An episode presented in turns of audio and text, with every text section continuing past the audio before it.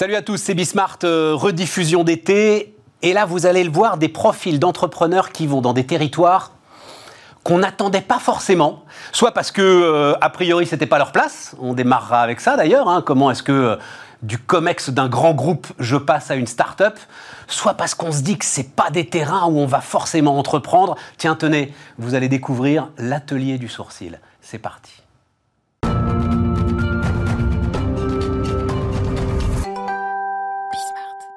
Bonjour Bénédicte. Bonjour Stéphane. Bénédicte, donc je vous le disais euh, dans le sommaire, Bénédicte, elle était euh, au COMEX de la SNCF, hein, C'est ça, euh, en charge du Transilien. par exemple. On Oui. avait parlé ensemble de la gare de Clamart. Je me souviens très bien. Bénédicte. Je me suis doutée que vous habitiez à Clamart, que peut-être qu'il y avait des trucs avec la gare de Et Clamart. c'était un casse-tête, la gare de Clamart. Il y avait le Grand Paris, le TGV, le Et j'ai- noté etc. que vous aviez interviewé le président de la Société du Grand Paris, donc vous avez sans doute eu des retours. Deux heures avant qu'il se fasse virer. Le pauvre. Drôle d'histoire. hein. Et je ne sais pas d'ailleurs s'il était au courant au moment de l'interview. C'est une formidable. Alors allez voir ça. Formidable interview. On a parlé de tas de choses absolument passionnantes. Euh, et donc, euh, Comex, en charge du Transilien. C'est quand on est en charge du Transilien, on manage combien de personnes, euh, Bénédicte? On va dire, grosso modo, 50 000 personnes. 50 000 personnes. Il y en a qui sont en direct, d'autres qui sont en indirect. Mais surtout, on a la responsabilité de 3 millions de voyageurs tous les jours. Et euh, ça représente presque 10 fois le trafic du TGV. On n'en a pas conscience. Et puis, c'est des, des gens donc, qui ont besoin du train pour aller bosser. Et euh, on ne peut pas dire que ce soit super rigolo tous les jours. Pourquoi, alors, pourquoi tu, à un moment tu dis j'en ai marre? Alors si tu le racontes très très bien d'ailleurs, tu dis euh, ah oui oui ben oui parce que euh, cette histoire elle va tous vous intéresser euh, les amis si vous avez alors euh, pardon on va dire autour de la cinquantaine voilà on va dire ça. Très gentil. Euh, C'est-à-dire qu'il y a euh, réorganisation euh, de pouvoir au sein de la SNCF et tu te rends compte que tu vas être placardisé. Ouais, je me t'as pas envie dis, d'être placardisé. je, je me dis qu'en fait, on va prendre beaucoup d'égards avec moi, parce que j'ai fait pas mal de choses euh, dans ma vie à la SNCF, mais que je vais me retrouver avec des trucs euh, très inintéressants à faire. Et surtout, je vais perdre mon énergie, mon enthousiasme. Et je pense que les dirigeants qui perdent la niaque, c'est des poisons pour les entreprises. C'est des poisons pour les collaborateurs. Et je me souviens jeune avoir vu ça. Et je me suis rappelé de m'être dit jamais, jamais. Et donc, quand je sens que ça va m'arriver, euh, enfin, je me tire, pour dire les choses de manière crue. Je me tire et, euh, et du coup, partant, j'avais pas vraiment de plan organisé. Je me dis, qu'est-ce que tu aurais voulu faire dans tes rêves les plus fous, puisque finalement, l'occasion t'est donnée. Et donc, j'ai pas cherché un boulot pareil, parce que je pense que j'aurais eu du chagrin, en fait. J'ai eu du chagrin quand même de quitter la SNCF. Ouais, tu peux pas refaire, tu peux pas aller chez j'en sais rien Keolis euh, voilà ou chez enfin Gue- En fait, Keolis aurait pu parce que c'est le groupe SNCF, mais quand même, j'aurais pas pu refaire une autre Transdev, vie. voilà. J'aurais pas pu. Mais malgré toute l'amitié que j'ai pour les gens de Transdev, ouais non mais je comprends ça. j'avais, je m'étais dit, il faut vraiment faire autre chose. Et quitte à faire autre chose, faisons un truc qui fait rêver, qui, et voilà. Et alors, bon, comme tous les dirigeants, je m'étais fait mon petit safari en Silicon Valley pour découvrir le monde des startups. Mes enfants y travaillaient, et je me suis dit, mais en fait, c'est ton tour, ma fille, c'est à toi d'y aller, voilà. Et donc, j'ai eu très envie de ça. J'allais dire quoi qu'il en coûte. Et tu rentres dans une start-up. Je vais, je vais te lire. Alors je vais lire le truc, euh, les amis, parce que c'est écrit avec beaucoup d'humour.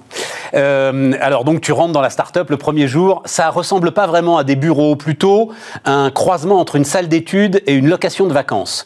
Je comprends qu'il faut que je m'assoie là où je trouve de la place. Chaque table est encombrée par une forêt de câbles mélangés que l'on devine attachés tous au même Mac de chacun des membres de cette tribu bruyante.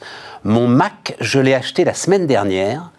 Personne n'a pensé à me dire que les commandes CTRL-C et CTRL-V ne fonctionnaient pas et je n'ose pas demander de l'aide autour de moi de peur de déclencher un fou rire généralisé. J'adore. Et encore un autre extrait que j'aime encore plus. Euh, donc de deuxième jour, troisième jour, je sais pas quoi. Quelqu'un peut me dire où est le départ courrier? Ma question tournoie jusqu'à ce que Marcel, qui a fait un stage dans un grand groupe, comprenne de quoi il s'agit et m'indique le bureau de poste le plus proche. C'est un choc de culture totale. Oui, c'est un choc. Enfin, c'est trois chocs, à, à vrai dire. Parce qu'il y a d'abord le choc grand groupe euh, start-up. Ensuite, il y a le choc euh, mon âge et les millennials. Ils Ouais. ont tous l'âge de mes gosses. Et puis un troisième choc, et peut-être euh, que je n'avais pas anticipé, et qui est le plus difficile, c'est que j'étais euh, j'étais membre du COMEX, donc euh, une sorte de statut de reine d'Angleterre, à qui il y a beaucoup de déférence envers. Et puis d'un seul coup, je me retrouve salarié de base. Il n'y a plus de départ courrier. Il n'y a plus de départ courrier. Et puis en fait, les slides, il faut se les taper soi-même. Et en fait, ce que je découvre, et je pense que c'est là que j'ai le plus grandi, où j'ai le plus appris, c'est que dans une vie professionnelle, au début, on fait les choses, ensuite on les fait faire, ensuite on apprend les pouvoirs d'influence, et puis un jour, on s'aperçoit, comme ça m'est arrivé, qu'on ne sait plus rien faire du tout. C'est-à-dire ce que font les autres, on ne sait pas le faire. Et, euh, pour moi, ça a été une vraie, une vraie claque dans la figure. Oui, ouais, mais les slides, on s'en fout. Euh, bah, non. Ok, bah, bah, moi non plus d'ailleurs. Euh. Oui, mais dans une start-up, euh, on n'a pas les moyens d'avoir du taylorisme ou des tiroirs ou des, ou, des, ou des silos. Donc en fait, chacun doit mettre la main à la pâte. Et, et, donc du coup, Bénédicte, est-ce que tu peux faire des slides? Est-ce que tu Parce qu'il faut aller faire des présentations devant les clients parce et qu'il faut les faire tout de suite et qu'on n'a pas, on va, on va donc pas tayloriser le, le, le boulot. Et puis c'est bien normal. Et donc je me retrouve dans la situation de, en fait, pour faire court, tout ce que je savais faire n'était pas utile. Rien de ce que je savais faire n'était utile, pardon. Et, ce que et, en fait, ce que j'avais à faire, je savais pas le faire. Voilà. Et donc, ça a été un, choc, mais vraiment important au départ. Alors, ce que je dois dire, c'est que la caractéristique de cet univers, c'est que les gens étaient extraordinairement bienveillants. Donc, ils m'ont appris, ils m'ont prise en main. J'ai pas dit tout ce que. Enfin, certains, quand ils ont lu euh, ce, que, ce que vous venez de lire, se sont dit Waouh, elle était vraiment encore plus ignarde que ce qu'on avait imaginé. bon, mais, mais contrôle C, contrôle V, absolument. mais, mais, mais, quand même, euh, moi, ça m'a fait vraiment un bien fou. J'ai beaucoup appris techniquement, de fait, mais je crois que c'est pas là où j'ai le plus appris. Ce que j'ai appris, c'est d'être dans un grand tout, euh, quelqu'un qui est différent et décalé, et qui doit courir pour pas le pour pas s'en que les autres s'en aperçoivent. Oui, enfin c'est quand même assez darwinien quoi. Enfin euh, le, tu dis euh, tout le monde était très bienveillant, etc. Enfin on va on va raconter un peu l'histoire parce que euh, c'est en ça où cette histoire est très très intéressante, c'est qu'elle raconte quand même une, une forme d'ambiance. C'est quand même darwinien. Tu dois y arriver quand même. Ah bah oui. en fait, la, la, une, une, petite entreprise, elle est quand même sous la pression de Combien Parce que alors tu restes très vague, on comprend pourquoi d'ailleurs, hein, parce que tu fais des portraits, etc. Donc euh, tu restes très très vague sur euh, quelle était cette entreprise, etc. Bon, on ne sait pas quelle est cette entreprise, mais il y avait à peu près combien de, combien de collaborateurs à l'intérieur? Il y a une centaine de personnes qui interagissent, mais toutes ne sont pas formellement des collaborateurs, parce que c'est un univers dans lequel on croise énormément de freelance, qui était d'ailleurs aussi... Univers du conseil, hein, hein. C'est à la fois un incubateur de start-up et aussi fait du conseil, puisque en fait la caractéristique d'un incubateur de start-up, c'est que non seulement il fait grandir des petites entreprises, mais il fascine aussi les plus grandes. Et il y a beaucoup de présidents ou de DG de grands groupes, en fait, qui veulent fabriquer la même chose au sein de leur entreprise et qui demandent à cet euh, incubateur de leur euh, faire grandir leur propre troupe euh, dans le cadre de démarches d'entrepreneuriat. Et donc c'est aussi ça, c'est à ça aussi que, que j'ai participé. Donc, je reviens sur euh, ce que tu disais, c'est magnifique parce que c'est même presque un concentré de la civilisation. C'est-à-dire, euh, au début, tu sais faire quelque chose et à la fin, tu sais plus rien faire. Ça veut dire que tout ce dont on parle dans les grands groupes, mais sans vraiment que ça démarre, de mentoring inversé, de, de temps en temps quand même euh, que les membres du COMEX se retournent s'asseoir au milieu des troupes, etc. c'est pas de. Enfin, il faut le faire. C'est ta conviction ou... Oui, ma, conviction, c'est qu'en fait, ce sont dans les petites choses de la vie quotidienne que se logent les grandes transformations. Et euh, quand on est membre d'un comité exécutif, on ne voit que les gros traits et la stratégie. Et on ne mesure pas que pendant le temps qui passe, les pratiques quotidiennes changent. La preuve en ce moment avec le Covid, ce sont les gens qui sont au contact euh, des clients ou au contact des collaborateurs qui voient à quel point le, service qui est rendu est rendu de manière différente. C'est pas ceux qui sont dans les bureaux qui se rendent compte de ça. Et donc, euh, quand on est dans une entreprise et que le numérique nous fracasse, on n'a pas forcément conscience de jusqu'où ça va dans le quotidien des collaborateurs. Ceux qui savent s'en servir et ceux qui savent pas s'en servir. Et euh, moi, j'ai vu. Euh, et comment on fait pour résoudre ce problème? Ben, Je pense que c'est. Je suis assez contente d'avoir fait cette expérience parce que je, je, pense que ça, ça fait partie des expériences que d'autres pourraient faire. D'ailleurs, dans mon quotidien aujourd'hui, euh, j'accompagne des, dirigeants qui en fait se rendent compte qu'il est nécessaire de manager autrement euh, pour euh, emmener leurs équipes en fait dans un monde émergent. Il faut, il y a, clairement un discours d'authenticité à avoir et il y a clairement une responsabilité des dirigeants de dire je sais pas, je sais pas. Parce que quand on dit je sais pas, on donne la possibilité à quelqu'un de vous aider. Et je pense que c'est très important dans un univers qui est en train de bouger comme ça, que euh, tout le monde enfin, contribue euh, à, faire à modifier le modèle. Parce que, quand même, quand tu dis. Alors, euh, euh, juste un mot là-dessus, parce qu'on va retourner sur la start-up, c'est quand même ça le sujet. Non, je suis un peu perturbé quand tu dis. parce que c'est un discours que j'entends beaucoup et que, et que, et que, et que, je conteste. Ah, quand, on, bien. quand on arrive tout, oui, oui, quand on arrive tout en haut, on ne sait plus rien faire. Non, j'entends beaucoup des chefs d'entreprise que je respecte beaucoup. Hein, le patron d'une PME, etc., qui dit Mais ces managers des grands groupes, on s'en fout, c'est pas eux qui sont importants. Si, les gars, c'est eux qui sont importants. C'est-à-dire savoir quand même piloter une entreprise qui fait 20, 30, 40 milliards d'euros de chiffre d'affaires, c'est pas ne savoir rien faire quand même, euh, Bénédicte. Non, mais c'est assurer Et c'est assurer la croissance du pays et l'emploi de centaines de milliers de personnes. Oui, et je crois que j'ai su faire ça. Bah, cette blague. voilà. Et par ailleurs. Pardon, c'est pas donné à tout le monde. Oui, mais par ailleurs, euh, il faut pas laisser penser que le, la manière de diriger ne change pas. Et j'ai la conviction que les cycles se sont raccourcis, c'est-à-dire ce qu'on attend des dirigeants, c'est qu'ils soient capables de projeter des visions et des ambitions sans doute à plus long terme, et dans le même temps de raccourcir les cycles et donc, ce qu'on voit aujourd'hui, c'est-à-dire ce qu'on voyait plutôt avant, c'est-à-dire des cycles à trois ans avec des budgets, aujourd'hui, on travaille presque comme en start-up avec des cycles qui se raccourcissent. Oui, ça, c'est vrai. Et ça, par exemple, c'est des choses que j'ai apprises euh, en travaillant dans la team, euh, ou de savoir très bien observer euh, les, les, gens, parce qu'en en fait, les clients n'expriment pas d'attente, mais c'est parce qu'on les voit se, se, galérer avec un service qu'on leur rend, qu'on a des, on a des, des, des intuitions sur les, les transformations de produits ou de services qu'on doit leur proposer. Donc, je ne dis pas que les dirigeants sont inutiles, je l'ai été, je l'ai été pendant longtemps. Je, dis simplement que ça ne suffit plus et que la stratégie et l'exécution sont mêlées. Et donc, quand on divise la stratégie et l'exécution, on court le risque en fait de déraper par rapport à une exécution qui est différente. Je dis juste ça et je pense que ça c'est très important. Alors un autre euh, point, je te bouscule un tout petit peu parce que le temps tourne vite, euh, Bénédicte. Un autre point que j'ai euh, toute idée ou projet nouveau y est accueilli par un trop cool. Il est fascinant de vivre dans un univers dans lequel chaque projet est a priori considéré comme une bonne idée.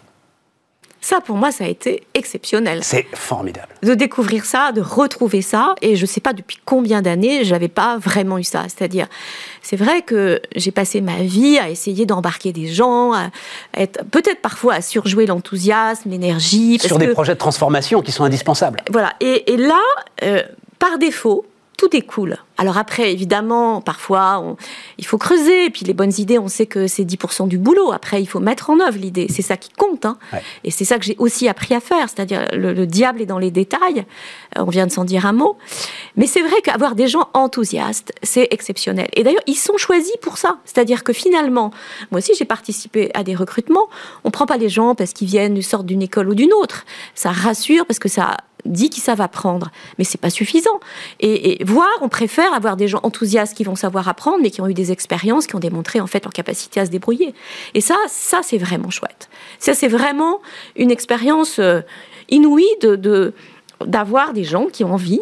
Enfin, voilà. Et alors, quand tu dis renoncer aux enjeux de pouvoir Parce qu'on va basculer maintenant sur le dark side quand même. parce que à un moment, combien de temps t'es resté? Deux ans? Deux ans. Deux ans.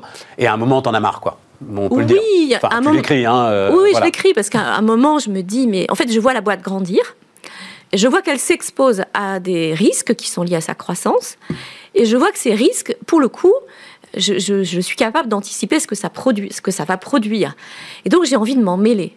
Or, le problème, c'est que je ne sais pas m'en mêler tant, en, en ne dirigeant pas, et, et, être à côté sans être aux, aux commandes, c'est quelque chose qui est compliqué pour moi.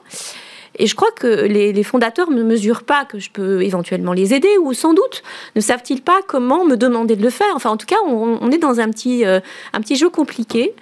Et, euh, et, là, je me dis, ben, en fait, euh, voilà, je crois que c'est terminé. Je, je vais plus, je vais plus pouvoir continuer. Surtout, je vais me retrouver dans la situation de deux ans avant. C'est-à-dire, si je commence à râler, à perdre mon enthousiasme, je vais aller, c'est moi qui vais les empoisonner. Oui, mais, mais tu, tu, tu, mets quand même le doigt sur une fragilité qui est que ces jeunes gars qui réussissent très très vite, euh, c'est très compliqué. Tu sais, euh, Bénédicte, le- euh, quand on s'est rencontrés la première fois, je disais que j'allais le, le raconter. Je sais pas si tu t'en souviens.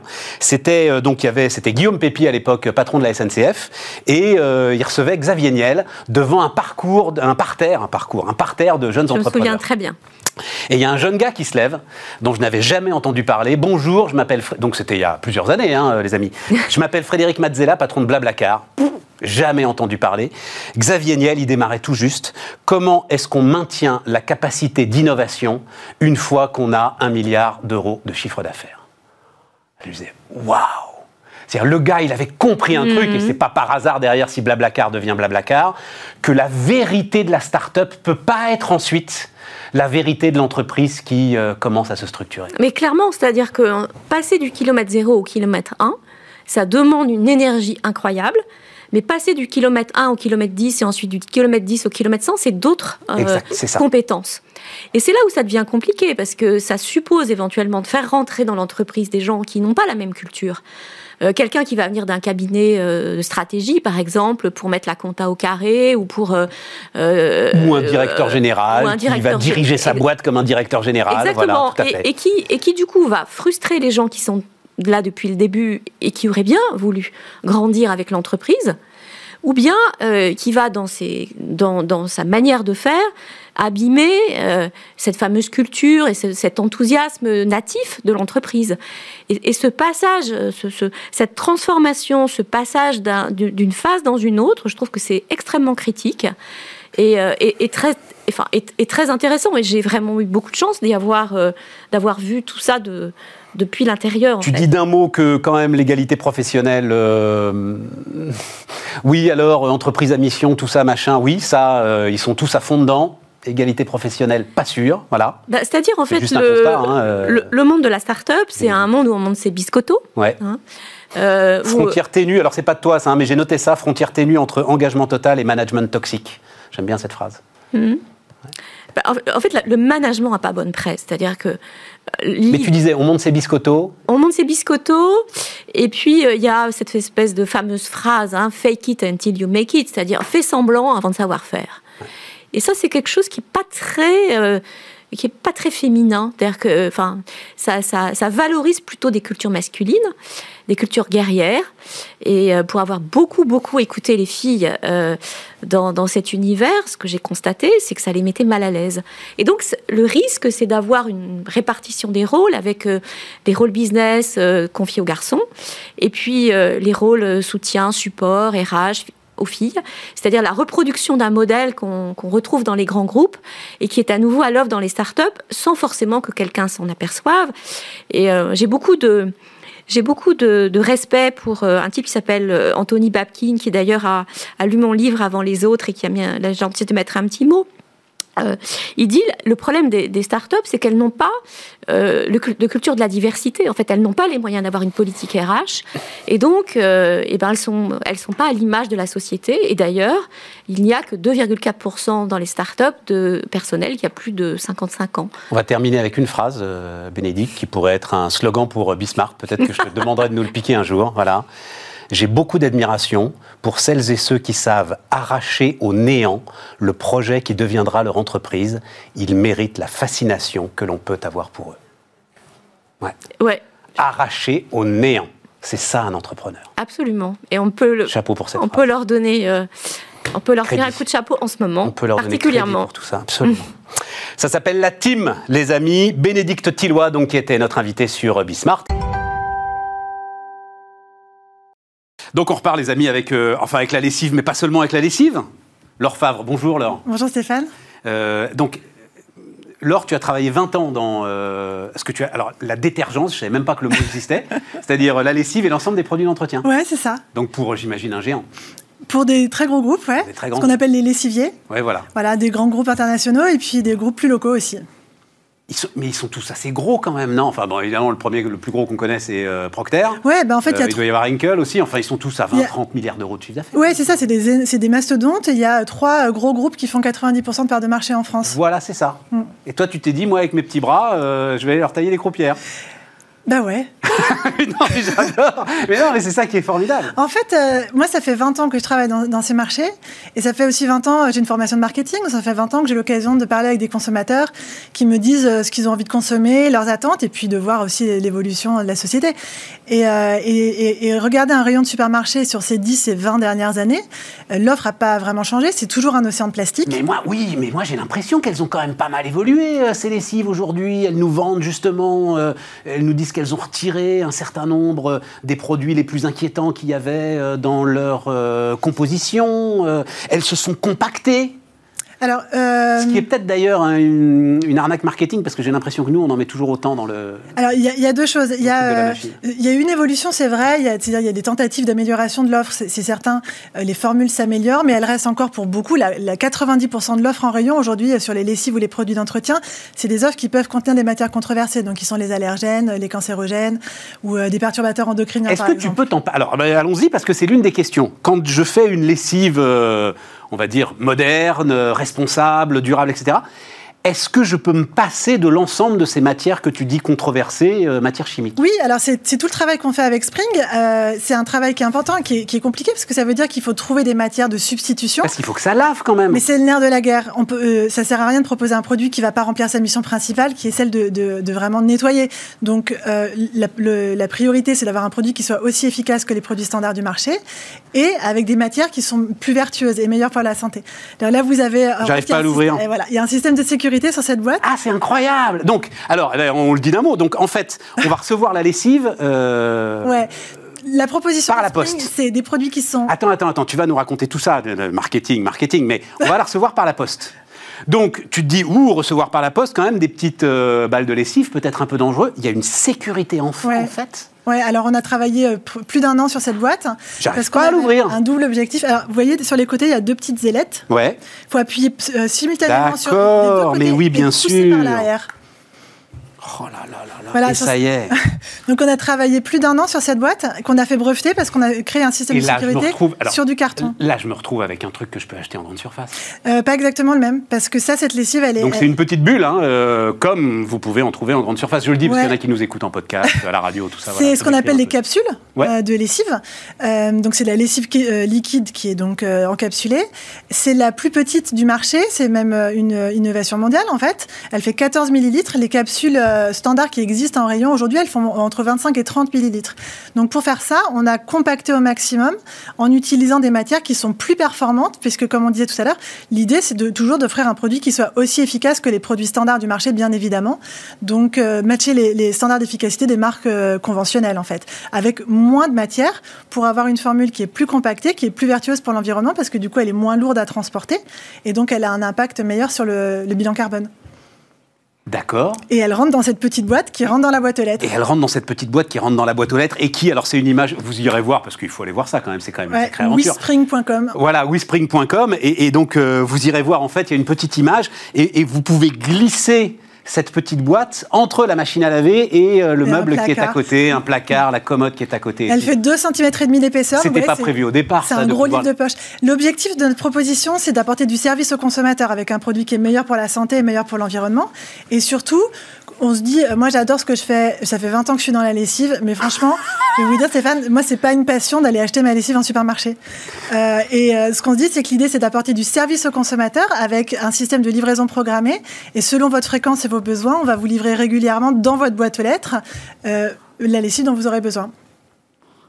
Et parce que donc il y a l'efficacité de lavage à toutes les températures. Non, parce que moi je fais les courses, hein, je sais. hein. Ah. À, à toutes les Alors. températures, parce qu'il y a le sujet des températures aussi. Bien il y a sûr. le sujet de l'utilisation à froid. euh, En fait, euh, enfin, le- parce que les textiles sont de plus en plus fragiles aujourd'hui. Oui, et alors il y a aussi, il y a, c'est pour le respect des textiles et aussi pour une- un souci de, euh, de, de maîtrise de la, des énergies. En plus, Euh, nos lessives, elles si sont on efficaces. moins l'eau. c'est- Exactement, des, 30, très- des basses températures, donc des 20 ou 30 degrés.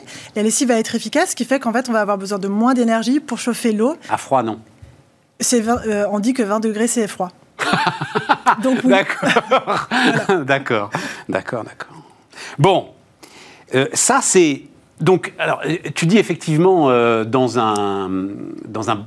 J'allais dire baril, c'est plus des barils maintenant. Bref, dans un fla- comment on dit Un bidon Un bidon, voilà. Tout Dans un bidon de lessive, il y a 80 à 90% d'eau, c'est ça hein Alors, un- euh, c'est ouais, 75, 75. 90% c'est plutôt sur les sprays ménagers comme ça.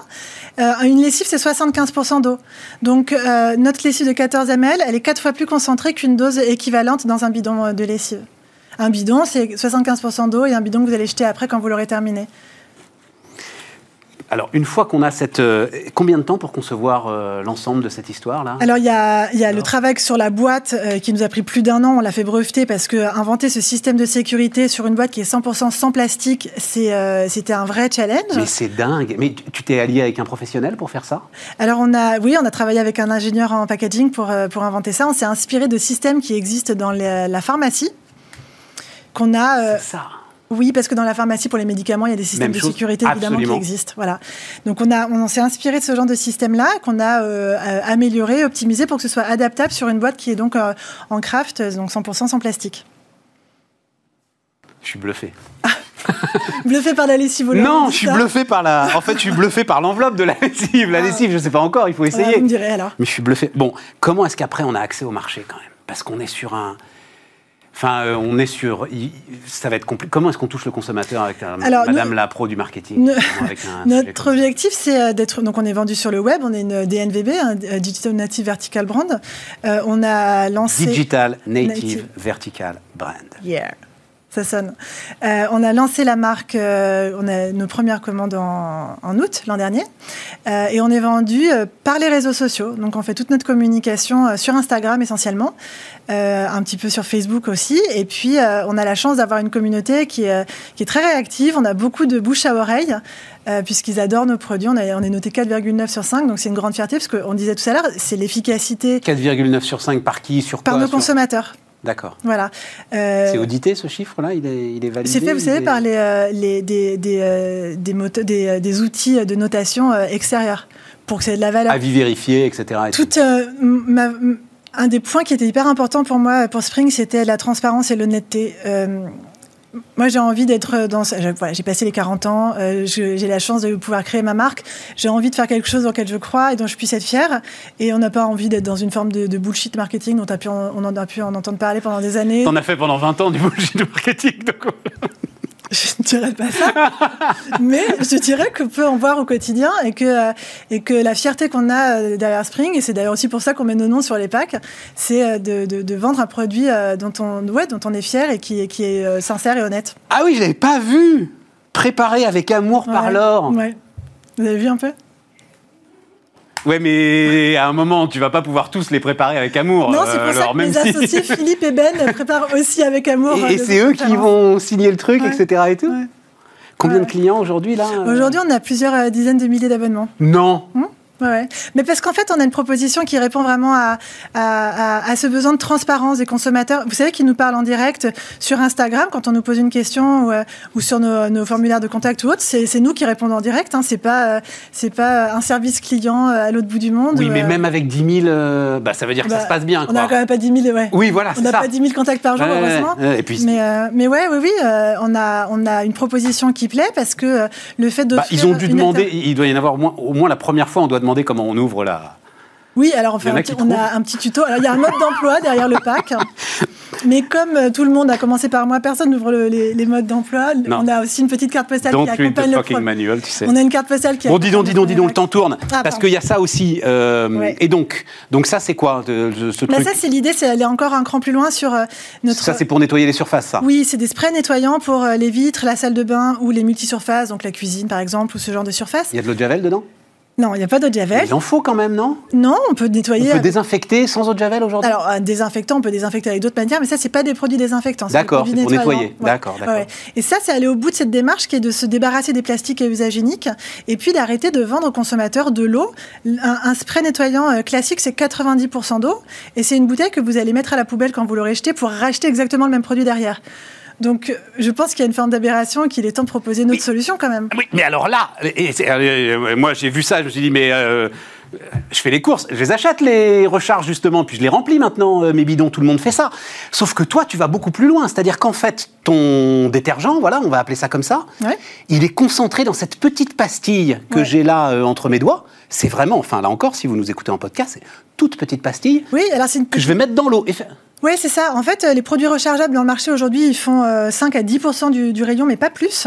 Et ils sont proposés dans des poches en plastique. C'est Mais vrai. C'est la même formule liquide, donc toujours faite à 90 C'est vrai. d'eau. Donc nous, ce, ce format-là, donc effectivement, ça ressemble à un, à un gros comprimé, si vous voulez. C'est un comprimé effervescent qui fait 4 grammes et représente les 10 de matière active qu'on a dans notre produit fini. Donc on, va, on propose un kit avec des bouteilles qui sont réutilisables à l'infini. Vous les achetez une bonne fois pour toutes. Euh, vous remplissez avec l'eau du robinet, la petite pastille, c'est effervescent et en moins de 10 minutes, vous avez euh, retrouvé votre formule. Il y a quelqu'un d'autre qui fait ça? Bah, c'est une innovation. C'est. euh, ouais. Regarde avec un Non, grand sourire, genre. Mais oui, parce, que, suis non, fière. mais, mais je l'ai vu nulle part, ça. Non, mais oui. Vous voyez, il fallait. Ouais. Bah oui, parce est. C'est pas vraiment. Pourquoi C'est pas dans le sens de Attends, il nous reste pour les 40 grands. secondes. Ton, ton outil industriel, parce qu'il faut des industriels pour fabriquer tout ça, quand Ouais. même. On travaille avec. Oui, on a des partenaires industriels euh, sur chaque technologie. C'est des partenaires différents, ouais. Qui te font confiance. Qui font confiance, que je connais depuis de nombreuses années, ouais. Ouais, c'est ça, voilà. Et qui travaillent, j'imagine, aussi avec euh, les grands professionnels de euh, la détergence et de la lessive. ouais. Voilà, c'est ça. Mais qui se disent aussi qu'à un moment, euh, il va falloir Mais oui, parce qu'il que- il est temps de proposer autre chose, exactement. C'est incroyable, hein. Et ça vous donne envie de faire le ménage? Hein mais, mais je fais le ménage. Mais non, mais alors puis en plus c'est la lessive, c'est plus simple que le ménage. Mais euh, non, mais le sujet c'est la façon dont vous réfléchissez aujourd'hui, dont vous construisez vos, vos entreprises, vos modèles et tout, c'est formidable. Bonjour, euh, Bonjour. Dominique, Euh, président de Météorage. Il y a plein de choses qui m'intéressent. On n'a que 10 minutes et donc il faut aller vite. La première chose qui m'intéresse, parce qu'on est Bismart et qu'on est du business, c'est que vous êtes un spin-off de Météo France, d'une certaine manière. Comment ça se passe, ça? Euh, J'ai vu que vous aviez plutôt une formation commerciale, d'ailleurs, Oui. euh, près des... Alors, on va parler des orages. hein, Et, et donc, c'est vous qui avez fait une forme de spin-off de Météo France? Oui, on peut dire ça comme ça. En fait, euh, dans ce cas-là, euh, Météo France a racheté une compagnie qui existait déjà, qui avait été créée comme une start-up. Ouais. en fait. Et Météo France l'a racheté parce que c'était un domaine d'intérêt évident pour Météo France. Et, et c'est vrai que c'était la première fois que Météo France euh, avait une filiale, puisque c'est une filiale, euh, donc. Et, et ça a donné envie d'en faire quelques-unes, euh, d'autres, dans des niches. Et donc, euh, et, et j'ai été l'acteur, en fait, pour tout dire à Météo France, parce que je viens moi-même de Météo France. Mais oui Et, et donc, ça m'a donné envie, et j'ai été suivi par Météo France, de créer quelques, quelques filiales, dont une qui, euh, qui s'appelle Prédict Service, euh, qui gère le risque inondation, une autre euh, qui porte les savoir-faire euh, météo de fr- français à l'international, Météo France International, et on en avait créé une, mais qui, a ensuite évolué autrement, qu'on a créé avec Euronext, sur des produits financiers, en fait. Mais Qui- alors, je peux, je peux vous demander, Dominique, à ce moment-là, si je prends là Météorage, Oui. c'est quand même une boîte qui fait aujourd'hui 4 millions d'euros de chiffre d'affaires. Oui. Sur, la structure du capital, euh, Météo France garde une part du capital, Les deux tiers. les deux tiers les du deux capital. tiers du capital et un tiers, c'est le co-actionnaire qu'on a scruté dès le départ, d'ailleurs, qui est l'industriel qui fabrique les capteurs, euh, puisque c'est- on est dans la haute technologie. C'est le finlandais, c'est ça hein? C'est ça, Voilà. c'est ça, qui au départ était un américain et qui a été racheté. Donc, euh, en fait, il- la, la technologie vient de l'université américaine, comme souvent euh, dans les hautes technologies. C'est l'université de Tucson, Arizona. et, euh, qui, a, qui a créé une spin-off euh, industrielle, euh, qui a développé ce savoir-faire et, et qui, quelques temps après, a été racheté par le leader mondial de l'équipement météo, Vaisala, qui est finlandais, ça. effectivement, qui est coté en bourse. Tucson, Arizona, où là, il doit y avoir des méga orages. Ah, c'est extraordinaire. Moi, du coup, j'y suis allé plusieurs fois. Ah oui, oui, il y a de quoi se faire peur. Eh, Il y a de quoi se faire Eh, peur. ben quand même, parce que c'est monstrueux. Non, mais c'est- L'intensité électrique d'un orage, euh, c'est monstrueux. Sur, vos, sur vos prises électriques, vous avez l'ampérage. C'est 16 ampères, un- un 32 ampères pour les gros disjoncteurs. Un, un- un coup de foudre, ça s'exprime en milliers d'ampères. Un petit coup de foudre, c'est 1000 ampères. Les très gros, c'est plusieurs centaines de milliers d'ampères. C'est monstrueux. Jamais on pourra récupérer cette énergie. Non, euh, non, on, on- on a essayé. Elle est trop erratique en fait. Euh, Non, donc euh, la réponse est non. On peut s'en protéger, euh, on peut la prévenir, et c'est tout ce qu'on peut faire. Et on ne peut pas l'empêcher de tomber non plus. Non. Les, les gens qui veulent changer le climat, qui sont cassés les dents, et c'est une bonne chose. Oui, mais, mais- mais on ne peut pas l'empêcher de tomber, mais elle tombe pas toujours. J'ai appris, alors, euh, en vous écoutant, Absolument. que... euh, La, par- major- la majorité de l'activité électrique reste à l'intérieur des nuages, et ce n'est que qu'une fraction. Euh, ça, ça dépend un peu des formes de nuages, mais euh, 20%, 20% environ qui, euh, qui fait ce qu'on appelle un, un- un nuage sol, donc qui tombe, qui tombe au sol, effectivement. Et donc on détecte les deux, hein, avec euh, notre... On va y aller, bien sûr, Ouais, mais ouais. cette seule fraction, c'est quand même... Il y a 100 impacts de foudre par seconde de minute. Absolument, dans le monde. Dans- le monde, hein, dans le monde. Ça, on parle du nombre d'impacts dans le monde. Absolument, c'est absolument considérable. Euh, alors en France, heureusement, on en a beaucoup moins. On vient de publier hier, d'ailleurs, la, la statistique sur euh, euh, l'année dernière, qui est une année faiblement foudroyée, mais il y a quand même plus de 300 000 impacts qui sont tombés sur le sol métropolitain. Une année faiblement foudroyée. Ah, c'est mignon. On arrive à dire des choses hein, et à prononcer oui, des phrases est tellement dans son, qui dans sont son- magnifiques. dans son truc, euh, absolument. On en voit là, hein. voilà, on en Oui, voit. Alors c'est du slow motion évidemment. Hein, euh, oui, alors ça, ce sont des caméras. Euh, en fait, on, on s'en sert pour des, pour des raisons techniques, mais, mais du coup, ça fait des, ça fait des belles images. On, on a des caméras euh, à- à très rapides, à 7000 images secondes, qui nous permettent, en fait, euh, quand on va sous un orage, euh, de, de détecter chaque impact. Et donc, on est capable ensuite de corréler avec notre système pour s'assurer qu'il les a bien vus, lui aussi. Ouais, c'est ça, fait pour ça, en fait. D'accord. Mais du coup, ça fait de belles images et on voit. Mais- mais- voilà, celui-là, il reste un, et là, il tombe par terre. Mais, quand, mais, mais alors, donc c'est la même intensité électrique que l'on voit descendre Oui, et, et, et- Absolument. et- oui. et se diviser en multiples Absolument. branches. Et avec des extensions euh, qui peuvent être considérables. Euh, L'extension géographique euh, horizontale euh, peut être en dizaines de kilomètres. Donc oui, oui. donc, et tout ça dans des gros cumulonimbus. Dernière question d'ordre général avant d'aller sur l'activité de météorage. Changement climatique, les orages sont plus forts, moins forts. Là. Vous regardez les choses depuis 10 ans, Oui, 30 ans. 30 ans. 30, ouais. Euh, donc on a une vraie climatologie et la réponse est non. Euh, la réponse, on n'a pas de signal, on est dans la variabilité météorologique. Le vous savez qu'on oppose, enfin on oppose, il y a deux mots complémentaires, météorologique, climatique. Absolument. Hein, Et là, on est dans la variabilité normale météorologique. On n'a pas vu de signal climatique, même si les scientifiques nous prédisent qu'on aura effectivement. Alors, ça dépend un peu des régions. Sur des, par exemple, sur les régions méditerranéennes, euh, on voit effectivement euh, une, une petite évolution euh, avec plus et plus d'orages et avec plus d'activité électrique. Mais au niveau global, il n'y a pas de signal. Bon, alors, on ne peut pas l'empêcher de tomber, on ne peut pas la récupérer. Non. On peut essayer de prévoir l'impact. Et c'est là que euh, le- l'activité de météorage commence. Oui, c'est ça. Euh, le, le- le- le but, c'est de, savoir effectivement une fois que, une- en fait, et on part d'une détection. euh, donc, on détecte ce que vous avez vu avec euh, des images. Ça veut dire que ces, euh, ces éclairs, euh, on les, on les voit avec notre système. Et une fois qu'on les a vus, on est capable de mesurer leur, euh, de prévoir leur déplacement. Euh, sur une géographie et donc euh, de prévenir nos utilisateurs en disant cet orage-là qui s'est formé, il existe, il est en train d'arriver chez vous. Et donc on leur donne un- une alerte euh, jusqu'à une heure de préavis. Une heure de préavis Oui, pour. pour se mettre aux abris. Alors, pour se mettre. Mais c'est surtout mettre en sécurité les réseaux. Mais, mais c'est Voilà, ça, ce sont les deux choses.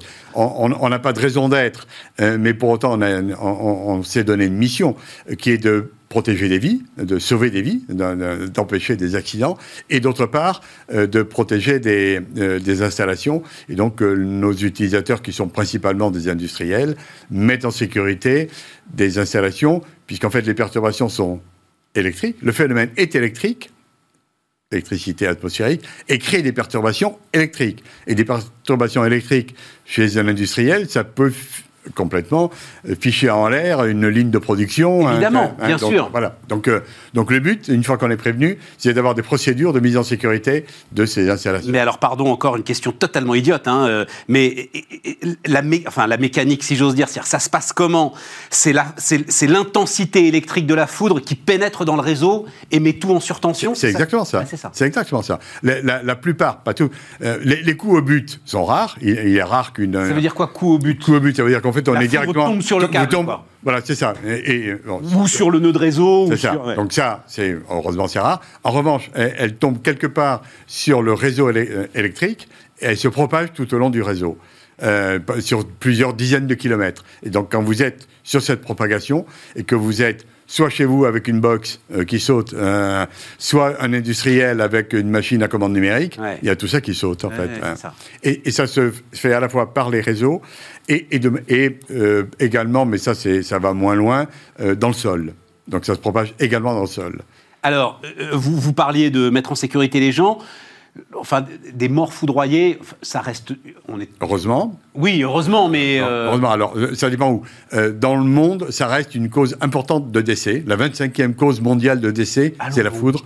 Il faut dire que... La il y a- 25e Oui, oui, oui, absolument. Oui, donc c'est considérable. Ah, je suis Mais- mais- sidéré. oui, et il faut dire que euh, on- n'a plus les mêmes pratiques en Europe et en France, mais il y a- il y, a beaucoup de monde dans l'agriculture en fait, et dans des pays très foudroyés, en Asie du Sud-Est par exemple, en Afrique, en Afrique, le Ah oui, et si on, lâche du- pas, si on lâche pas sa fourche quand l'orage arrive. euh, Absolument. absolument. Et, et donc, euh, bon, alors heureusement, en Europe, c'est, euh, on n'a plus les mêmes, euh, les, mêmes habitudes, euh, l'économie n'est plus la même, donc il y a moins de gens dehors à un moment donné. Donc les accidents de personnes, en Europe, c'est quelques petites centaines par an d'accidents de personnes, dont environ 10% euh, avec... euh, malheureusement des, des issues fatales. Euh, donc euh, voilà. Évidemment, et, et je crois que alors c'est combien? C'est près d'un millier de campings qui aujourd'hui ont recours Oui, c'est à ça. services, Ah, par Absolument. exemple. Oui, c'est ça. Et donc là, typiquement, dans des campings, des golfs, etc., les- tous tous les grands sites qui reçoivent du public, le Puy du Fou, et, Disney, etc., ça veut dire qu'il faut mettre en sécurité les personnes. Mettre en sécurité, c'est on arrête tous les jeux liés à l'eau.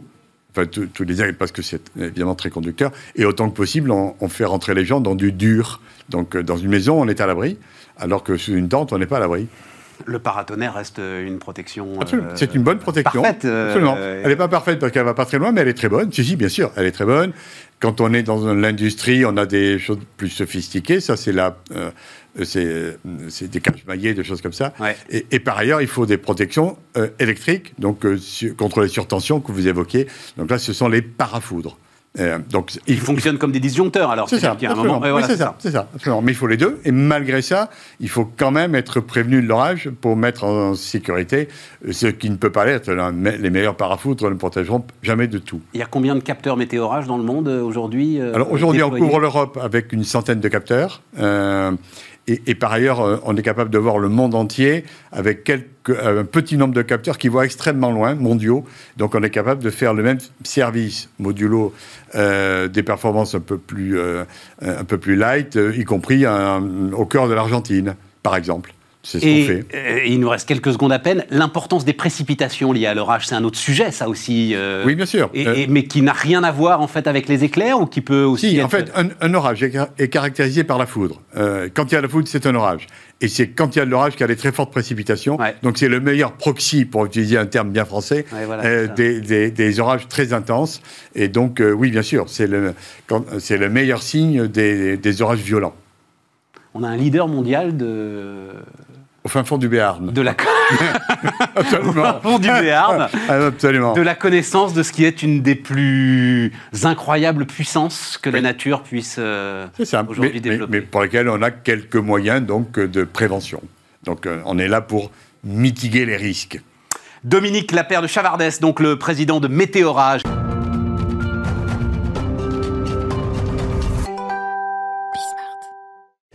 Donc, on termine, euh, on termine avec Joss de Villeneuve. Bonjour, euh, Joss. Bonjour. Euh, alors, parcours et parcours d'entrepreneur. Euh, bon, c'est pas un secret. euh, vous voyez pourquoi le- la question du sourcil m'intéresse. Eh bien voilà, Et, et d'ailleurs, c'est. euh, on se est- reverra dans un atelier. si le courage... euh, J'ai jamais osé rentrer. Eh bien pourquoi? Mais ça, j'imagine que vous a- il y a des tas d'hommes qui vous disent ça. Alors- Euh, donc, on va parler de l'atelier du sourcil, hein, euh, mesdames, messieurs. C'est vrai que c'est dommage, mais quand même, je souligne qu'on a euh, de plus en plus d'hommes qui fréquentent euh, l'enseigne. Et puis euh, aujourd'hui, ça c'est Des jeunes, mais des, mais, mais des quinquas, vous en avez Mais aussi des quinquas. Ouais, ça y est, ouais, parce, le- que, parce que c'est pas dans notre. euh, Et d'ailleurs, les premiers clients qui ont fréquenté mon premier atelier faisaient partie quand même de ces ces hommes d'affaires euh, soignés qui viennent entretenir le sourcil. Pourquoi? Parce que le sourcil a tendance avec l'âge à frisoter, Ouais. à blanchir, à, grandir. Absolument. Voilà, on- les poils euh, quand même deviennent un petit peu anarchiques. Et vous, euh, alors, vous savez, donc un jour, on se marrait avec, avec alors, celui qui m'a énormément inspiré, qui s'appelle Emmanuel Chin. Oui. C'est-à-dire qu'on est, on est quand même, alors euh, peut-être d'autres, mais on est deux journalistes audiovisuels passionnés par l'entreprise, les entrepreneurs, euh, voilà. Et on est tous les deux avec. Donc on s'est dit, il y a peut-être un déterminisme en fait. Mais c'est plutôt, que- c'est vrai que son nom revient toujours. hein. Ah, bah, évidemment. Systématiquement, euh, il est pris, euh, il est pris comme cible. Et parce que lui, alors nous on en, alors on en discutait un peu. Moi, On oublie trouve- Frida Kahlo. Hein, Moi, moi, moi, je les coupe régulièrement comme ça à la, à la dure, quoi, vous voyez, voilà, hein, ce qu'il faut pas faire. hein. Euh, mais lui, non. On peut le lui, en fait, euh, lui, en fait, il, il s'en fout, il vit avec, etc. Je vous ai vu. Non, non, non, juste un truc. On va aller sur votre parcours là, mais Oui. euh, euh, je vous ai vu dire, ça c'est important, euh, dire aux jeunes filles. Oui. Surtout, n'y touchez pas euh, avant un certain âge. C'est vrai, ça? C'est vrai. euh, C'est vrai, parce que le système pileux, en fait, euh, évolue. Et puis, quand on a 16 ans et qu'on commence à venir abîmer le système pileux, euh, qui est quand même assez faible, hein, généralement, si euh, les jeunes filles y touchent, à un moment donné, euh, bah, c'est l'inverse qui se produit, ça peut ne pas repousser. Euh, et donc, on détruit un peu, c'est un bulbe qui est assez fragile. Et donc, euh, Donc prenez votre mal en patience. on prend son mal en patience, ou alors on, on vient plutôt fréquenter l'enseigne. Voilà, ou alors on demande, euh, On demande à papa maman, on demande, oui, mais on demande d'abord à papa surtout, maman on ne fait pas de de nous tir, on payer ne le fait pas soi-même, euh, on évite... C'est euh, hyper fragile en fait. C'est hyper fragile. Quand on commence très jeune, on s'abîme réellement, on peut réellement s'abîmer les sourcils et se retrouver à 16 ans avec des sourcils qui deviennent très fins, avec une mode un peu passée. En 13 ans, 14 ans, 2006, hein, c'est ça On est dans la 15e année. 15e année, vous avez créé quand même un petit empire. C'est-à-dire que c'est euh, 110 ateliers, vous me dites bientôt, ce sera bientôt 110, hein, 110 ateliers du 110, sourcil. oui. Qu'est-ce, où s'est allumée la lumière qui vous a fait penser que sur quand même ce tout petit truc-là, il pouvait y avoir une niche capable de créer 110 ateliers, alors que, bon, globalement, les instituts de beauté faisaient ça. Je réfléchissais à l'image, c'est comme si en fait un groupe de cosmétiques se disait, je vais faire que du mascara. C'est ça, Qu'est-ce c'est ça. Mais euh, Comment s'est allumée la petite lumière? Alors, la lumière s'est allumée. D'abord, j'avais quand même une expérience euh, depuis euh, 20 ans. Je faisais. Mais en institut de J'arrive beauté. du maquillage. euh, Voilà. J'ai fait le- des formations de maquillage permanent. J'étais vraiment dans le premier wagon euh, des personnes qui ont touché à dermopigmentation. Euh, vous savez, cette forme un petit peu de venir remplir euh, avec semi, semi-permanent un peu une forme de tatouage. Donc j'avais ça à mon actif depuis un grand nombre d'années. Et très vite, euh, bah voilà, j'avançais en âge et un jour, situation familiale, on se repose, on se repositionne, on se s'interroge, on se demande ce qu'on va faire. Et puis, euh, j'ai griffonné un peu quelques prestations qui pourraient rentrer euh, sur une toute petite carte. Parce que, euh, bah, évidemment, j'ai inventé le mot restructuration pour marquer quelque chose qui était assez identitaire par rapport à... Restructuration du sourcil, du regard. Parce que c'est le regard en fait, hein, votre C'est sujet. le regard, c'est C'est le vrai. regard. Mais j'ai appelé atelier sourcil, euh, écoutez. je- Non, non, mais- mais- D'ailleurs, mais bravo, mais bravo. J'ai hésité. C'était entre les deux, et je sais pas, l'atelier sourcil, c'était plus parlant. Euh, personne connaissait. On arrive quand même sur une prestation, un métier qui est tout nouveau. Et euh, donc, euh, j'étais quand même un petit peu frileuse, hein, je dois avouer. Mais, que début, mais, mais en fait, c'est ça qui est incroyable, c'est que cette intuition que vous avez eue, elle dit tout. Vous auriez dit regard. Il fait quoi? Il fait de la cosmétique, il fait des lunettes, il fait. Enfin, ça aurait pu être n'importe quoi. Oui, l'atelier du sourcil, c'est l'atelier du sourcil, point à la Voilà, ligne. ça parle tout seul. Et euh, l'atelier du sourcil, euh, alors ça s'est accompagné de quoi? Ça s'est accompagné de plein de rencontres. hein. De toute façon, une vie d'entrepreneur, euh, elle est aussi avec. Alors, c'est ça le deuxième point. C'est donc, OK, vous griffonnez, vous avez une boutique. travaille beaucoup. Vous travaillez beaucoup, vous avez une boutique. Bon. Et puis les clientes sont satisfaites. C'est-à-dire qu'on rencontre une valeur ajoutée au travail. À un moment, il faut rencontrer quand même un levier Oui. qui va faire que, boum, on va passer à 100. Alors, euh, le premier levier, c'est euh, d'ouvrir une boutique plus grande, parce que j'ai commencé dans 17 mètres carrés rue Rennequin. Euh, donc à Paris vraiment le petit endroit, oui, À Paris à Paris, euh, vers la place des Terres. D'accord, 17 mètres carrés. Et puis, un jour, Christina, enfin, en tous les cas, les équipes des, des- de Christina et de cette nouvelle émission me contactent pour intervenir sur euh, des. Ah, c'est quoi Alors, je, parce que je connais pas ça, malheureusement. Euh, oui, oui, c'est euh, Alors, il y M6. avait- oui, c'est ça. Une émission de relooking euh, qui, qui venait un petit peu. Ah, et c'est eux qui vous spotent Alors, oui, exactement. on me spot et puis euh, du coup je participe. Alors c'était pas une collaboration, hein, vraiment je participe pour venir euh, accompagner le changement de coiffure, le changement de vêtements et puis le changement du sourcil. Et là on voit euh, une nette différence. Et puis alors je, je continue un peu quelques interventions comme ça.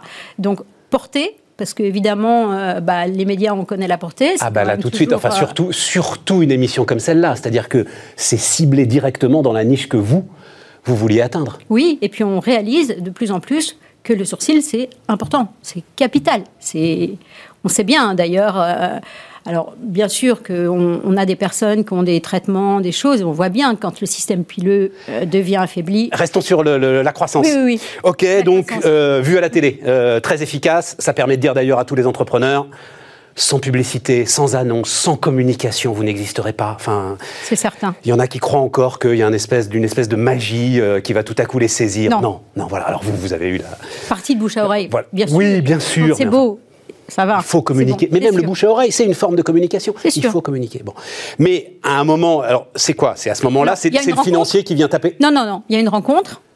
Un personne qui devient amie euh, et qui me dit à un moment donné bon écoute on s'associe euh, je te donne de mon temps pendant six mois et on voit comment on peut avancer c'est sûr que quand on a les mains dans le cambouis c'est-à-dire euh, quand on est actif toute la journée euh, avec des clientes à- à- dans sa boutique on peut difficilement faire autre chose C'est clair. on peut pas, ben on peut rien faire d'autre. C'est clair. Donc on travaille, on travaille. Et puis lui m'apporte évidemment, bah, C'était une expérience de chef d'entreprise? C'était un ancien chef d'entreprise ou quelqu'un Pas du tout. il sortait de l'informatique, il se retrouve pareil à un virage de sa vie où euh, il sait pas trop quoi faire. Et il me dit bah écoute viens, Je vais t'aider à structurer le truc. je vais t'aider. On va et il décroche le téléphone et je lui donne toutes les ficelles du métier. Mais il décroche le téléphone pour appeler qui? Et ben il décroche le téléphone pour répondre aux appels, pour euh, il s'intéresse au métier et je lui donne tous les codes euh, qui sont. euh, D'accord, mais ça c'est encore les clients là à ce moment-là. Mais Ah, à un moment, ah il oui, faut appeler quelqu'un qui va vous donner les moyens d'aller développer 10, 15, 20 boutiques. on le fait tous les deux.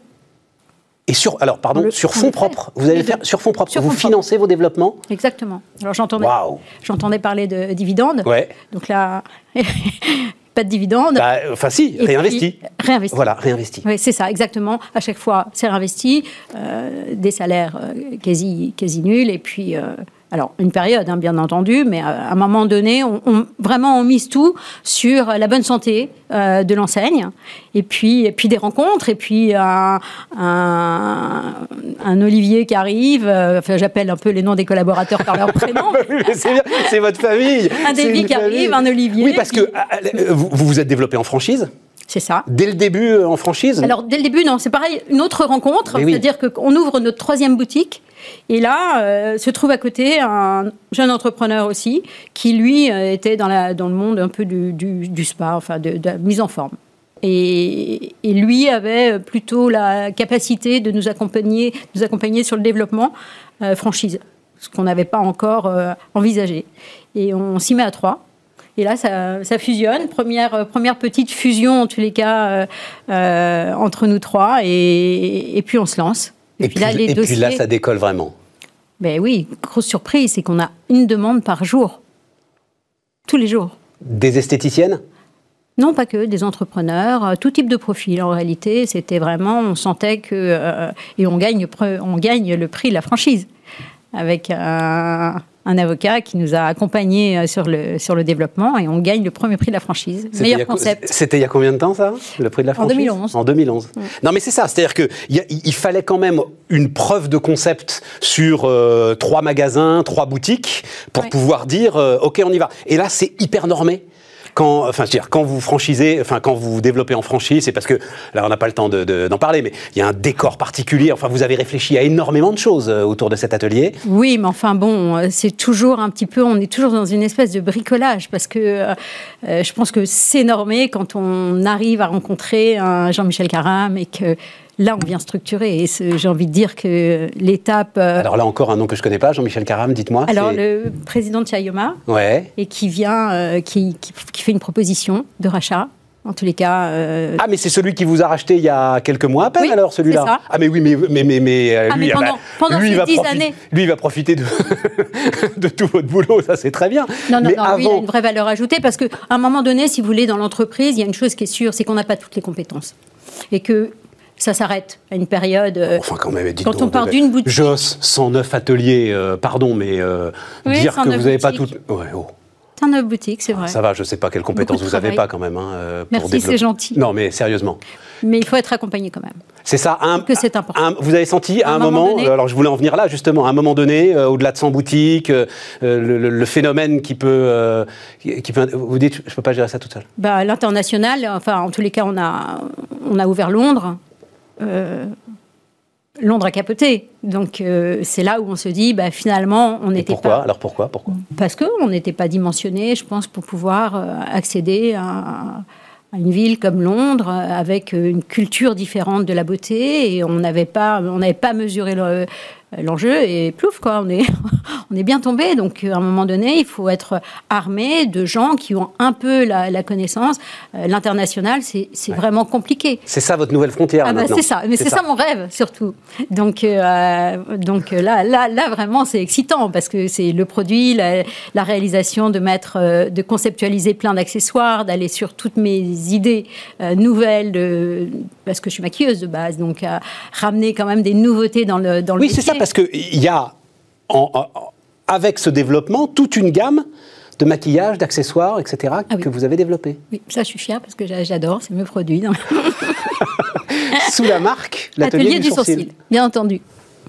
Et sous l'atelier du sourcil euh, se cache euh, Joss, dans le produit.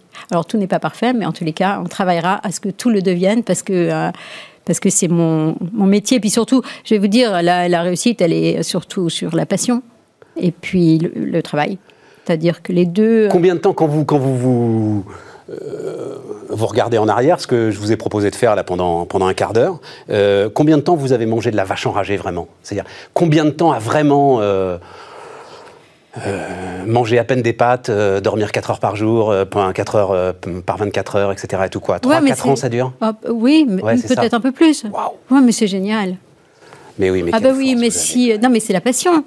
Si on n'est pas dévoré par la passion, si on est dévoré que par la réussite, ça fonctionne pas. Il va manquer des billes un petit peu dans votre, dans votre sachet. Donc euh, non, il faut, il faut, faut que tout y soit. Et euh, vraiment, je, je pense que numéro un, c'est le concept, l'idée, la passion, le travail. Et puis après, bah, après on, on y va, on s'envole. Puis, et puis les, les- les belles rencontres. Dévoré par la passion. Dévoré Et- par la passion, Juste, ouais. alors, je voulais commencer par ça, puis il reste une minute. Le masque. Oui. Mais ce qu'on vit en ce moment. Les yeux. Mais, mais les yeux, mais c'est le yeux triomphe. dans les yeux. Mais c'est le triomphe de l'atelier du Eh sourcil, oui, là. on détrône les, les rouges à lèvres. Ah, mais euh, Jean-Paul Agon, patron de L'Oréal, est venu me le dire. Voilà.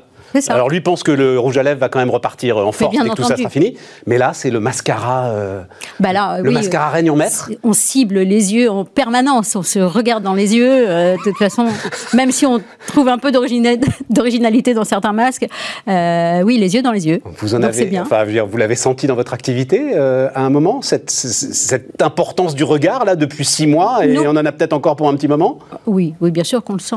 C'est-à-dire que là, on sent que le produit. Et j'échangeais euh, tout à l'heure avec une personne qui me dit, ben moi, le mascara en ce moment, c'est vraiment c'est précieux. Ouais.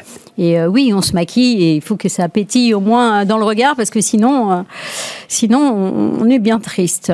Bon, merci beaucoup pour tout ça. Merci. Josh. Voilà, merci et puis, infiniment. bah, je vous attends. Je crois que c'est foutu. Au plaisir. on n'est pas très loin. L'atelier du sourcil, donc, euh, pour finir cette émission. Et on revient demain, les amis, avec d'autres entrepreneurs. Qu'est-ce que vous avez dit? Dévoré par la passion. J'adore, dévoré par la passion. À demain.